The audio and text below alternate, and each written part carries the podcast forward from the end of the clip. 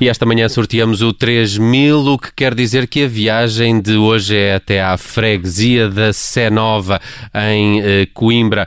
Isto porque eh, vamos conhecer uma tasca que pode vir a ser reconhecida como entidade de interesse histórico e cultural. Situa-se precisamente no Largo da, da Sé Velha, onde decorre habitualmente a serenata da queima das fitas, abriu portas a 1 de novembro de 1974. Eu já estive lá. É o Moelas. Alguém já lá foi? Não, mas não, o nome é não. sugestivo.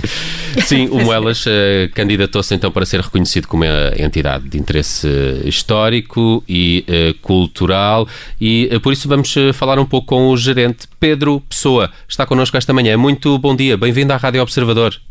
Obrigado, bom dia. Pedro, porquê é que considera o Moelas um- uma entidade de interesse histórico? Quer dizer, eu não, eu considero, eh, por causa da, do- dos anos que já está aberto e das histórias todas que tem, mas este processo eh, nunca foi nunca foi pensado até há bem pouco tempo, quando em conversa com o Duque Veterano da Universidade de Coimbra, em que eh, o, o Conselho de Veteranos queria fazer um roteiro de tascas e de cafés históricos de interesse académico, Coisas que importam verdadeiramente, claro.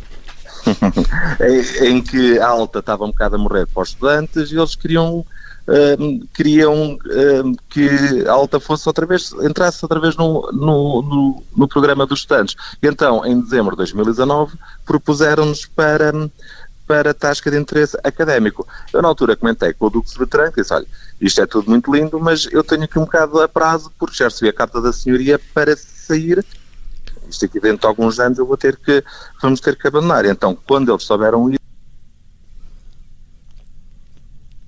de interesses históricos deram-nos o reconhecimento, eles em primeiro lugar, e a seguir propuseram-nos o processo para a Câmara.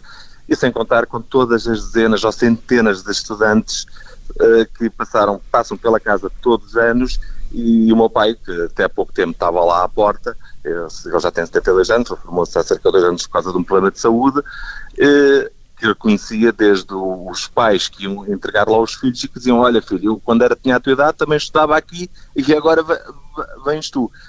Oh, oh, Pedro, mas então, pelo que estou a perceber, para além desse, desse valor gastronómico, ah, há aqui também uma garantia de, de preservar o edifício e de poderem continuar a estar onde estão.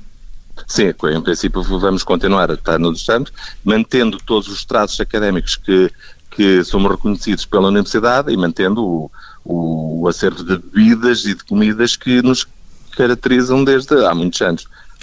Imagino que por se chamar eh, moelas, eh, servirá moelas também.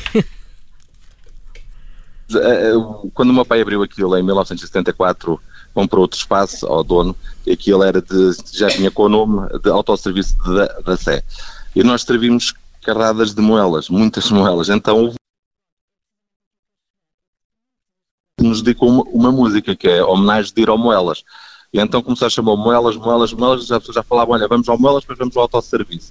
Então, por causa da música, mudámos o nome comercial em 1998 para Moelas, pela quantidade enorme que a gente serve, e agora até servimos em Santos de, de, de Moelas.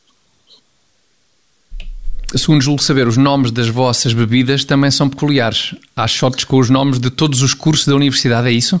Sim, quase todos os cursos, Ok. eh, depois há cursos novos que vão aparecendo, outros que vão desaparecendo, há shots de Certo. curso, há shots de tunas, há shots de, de, de tortúlias, inclusive o note da agência Lusa do... Tudo sem álcool, não é? Tudo sem álcool, porque, porque as pessoas, porque o pessoal Também precisa estudar, então, álcool, claro, claro, claro, claro. bebidas sem álcool, mas Claro. o estudante quando vem para Coimbra eh, quer se Acabam por divertir. estragar as bebidas sem álcool, não é? É, por passar o prazo de validade e álcool porque- claro. Porque sai sempre do prazo de, de validade. Claro. Mas estudante que é estudante, Obviamente, obviamente.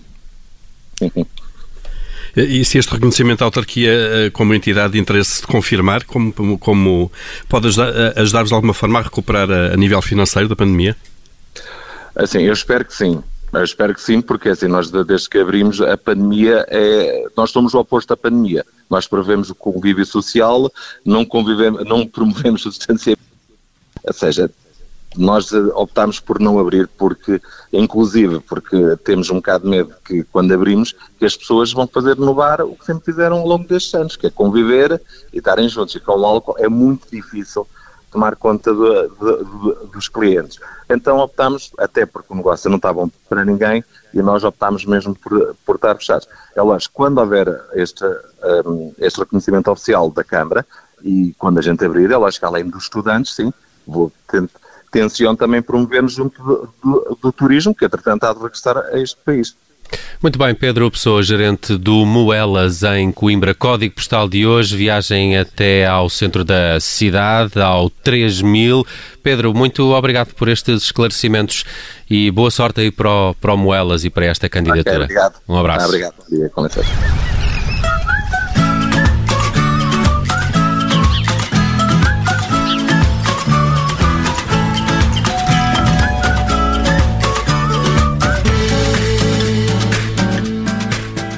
Rádio. Obrigada por ter ouvido este podcast. Se gostou, pode subscrevê-lo, pode partilhá-lo e também pode ouvir a Rádio Observador online em 98.7 em Lisboa e em 98.4 no Porto.